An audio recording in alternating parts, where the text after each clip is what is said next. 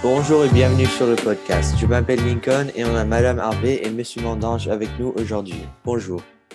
Bonjour Lincoln. Bonjour, comment ça va? Je vais bien et vous? Très bien. On a de nouveau les élèves sur le campus, enfin tous ceux qui ont pu revenir et ça, ça change tout. Une école avec des élèves. Oui, c'est bien. Et donc, euh, la semaine dernière, on a eu une très bonne podcast avec euh, Caitlin McKenna. Um, et aujourd'hui, on n'a pas d'invités spéciaux, euh, sauf Madame Harvey et Monsieur Mandange, bien sûr. Um, mais on va juste parler des choses qui vont venir et euh, le in-person learning qui commence pour les personnes qui veulent. Donc, il y a quoi sur le programme pour la semaine à venir? Bah, ou les semaines, les semaines à venir Yeah, okay, I- I'd like to talk a little bit about about the in-person learning and online learning because you know this has been a long, long journey. Lincoln, a Yeah. year online. You remember when we went online?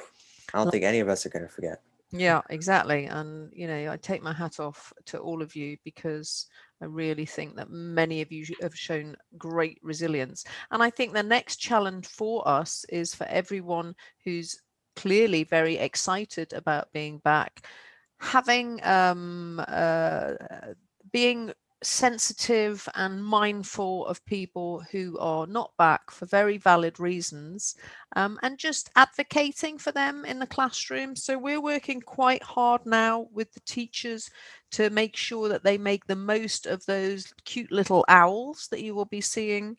Uh, everyone will be seeing on their owls and that they're uh, on their screens. I, I beg your pardon, um, and just making sure that we we we go in patiently and with a kind uh, and mindful uh, mindset so that again we can move into this next stage of our, our journey um, together And And so, so could you just briefly like mention the owl and like its technical details? Because I, I believe like it the um you're like you're able to hear better. Or what could you just explain that a little bit more?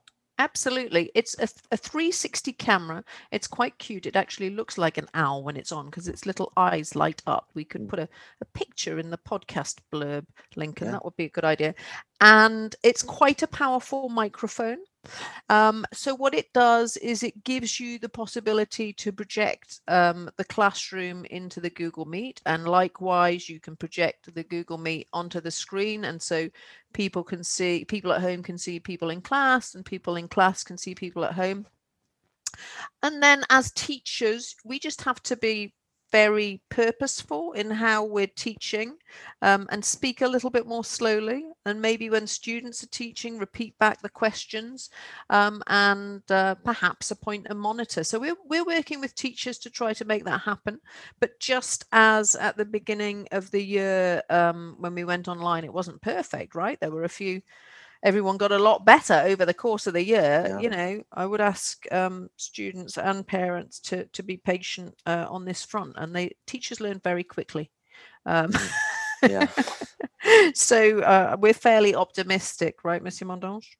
Absolument. Il faut, faut laisser un petit peu de temps à tout le monde et euh, on est sûr que le produit va, va fonctionner d'ici peu, fonctionner de manière optimale. Right. Oui. We've also upgraded the Wi-Fi link and and, and That's put good. in various new uh, Wi-Fi points. I think we've what have we done to the fiber optics? We've doubled the bandwidth. Um, and Monsieur Tixier has created a whole new bring your own device network. Um, so we're trying to maximize the possibilities. That's good. And so uh, we also have to just keep in mind, you kind of briefly mentioned this, but the well being of uh, certain people, even in person and uh, out, like online, um, because there, everyone has different situations and a lot of people don't know. So, You are very, very wise.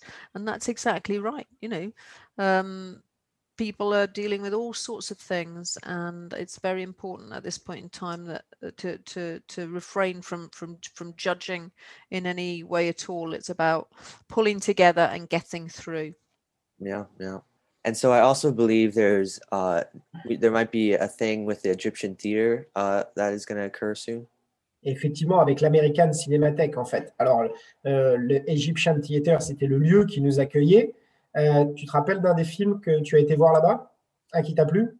Euh, oui, je crois qu'il y avait La Belle et la Bête qui était très, très bien. Euh, Mhm. Il y avait une, c'était une film comme Cowboy un peu, qui était bien. Euh, Mhm. Oui, il y avait Qui a tué d'autres. Mm. Madame Harvey, vous vous rappelez du nom du film? Oh, was the John Ford, wasn't it? Qui Was it Liberty tué- Valance? Exactement. Yes, Yeah. oui. Mhm. Yeah. On a eu des Monty Python. Donc, il faut savoir que c'est une tradition au Lila depuis 2013. En fait, on a un partenariat avec l'American Cinematheque et qui nous propose une sélection de films qu'on présente aux élèves et qu'on étudie après en classe. Et on allait donc euh, la tradition à, à- à l'Egyptian Theatre sur Hollywood Boulevard tous les ans pour regarder ce film.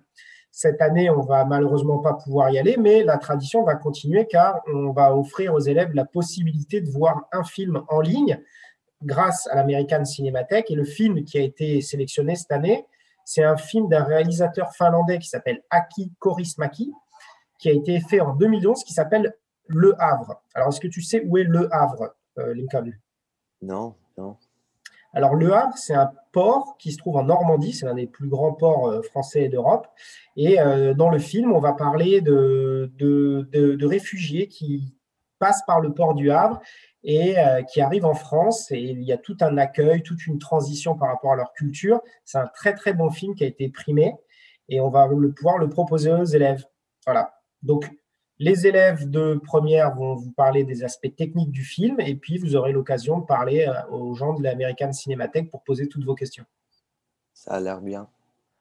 Et Très euh, bon film. oui, oui. Um, et donc, vous pouvez parler un peu sur comme how, comme comment ça va ma- comme marcher. Comme je sais, ouais. vous avez dit que c'est comme online, mais Alors, on va lancer le film euh, par une assemblée. Donc, le jeudi 8 avril à 17h30, on va donner rendez-vous à tous les élèves et aux familles euh, pour présenter le film, pour parler un petit peu, euh, bah, parler du réalisateur, parler du contexte, parler du thème, présenter un petit peu les programmes de l'American Cinematheque. Et après, on va vous envoyer un lien et vous aurez les 48 heures pour visionner le film. Et une fois que vous aurez visionné le film, après en classe, vous allez pouvoir l'exploiter euh, avec vos professeurs. Donc voilà, donc ce sera votre petite activité du week-end à faire en famille. C'est un film francophone, même si le réalisateur est finlandais. Ça, j'ai pas So- encore compris pourquoi, mais c'est un film francophone. so French movie from a Dutch um Finland, Finish. oh Finnish sorry uh, Finnish. Finnish uh, um, directeur. yeah director. Yeah. Harry so- there's also a break coming up um, in April. So uh, what's going to happen? Is there anything planned for that, or afterwards, or before that? So there's a break coming up, and um, parents, if you're listening, please let us know what your intentions are because um, operations are fairly complex, and we are uh, committed to continuing our online learning to the end of the year. But we need to know what your plans are. I think we're in a good position in LA, but you know we all still to need to keep following the protocols and being safe. Um, so we're looking forward for that break. But again, parents, please, if you are traveling, respect uh, the quarantine conditions. That's super important. But what I would like people to do, Lincoln, before the break is perhaps consider joining Mr. E's running club. Yeah, yeah. So it sounds like uh, the running club is starting up, which is really good. Um, if you want to get some conditioning in, or um, yeah, some training. So will there be any competitions, or is it just for fun right now? Pour l'instant, ça va être juste pour s'amuser. On va se préparer et puis euh, dès que les compétitions rouvrent, et on essaiera de s'inscrire à une pour voir si on peut se mesurer à d'autres athlètes. Mais pour l'instant, c'est juste pour se préparer. C'est bien, c'est bien.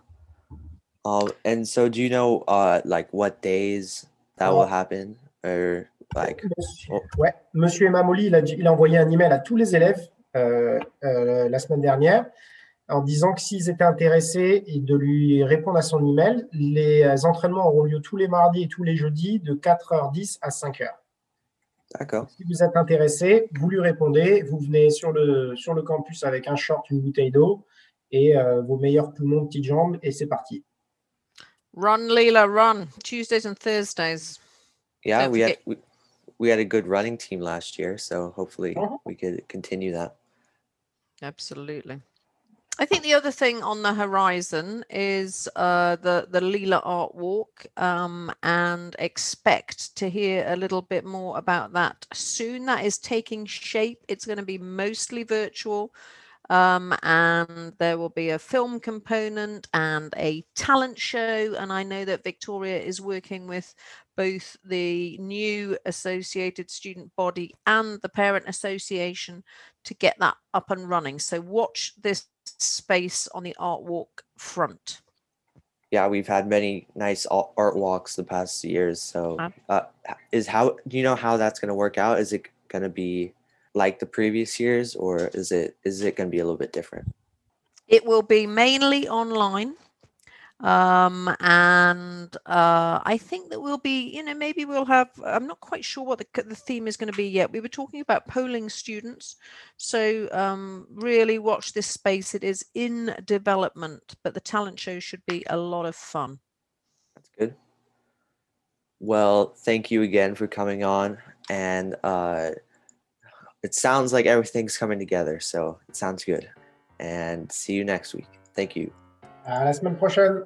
Thanks, Lincoln.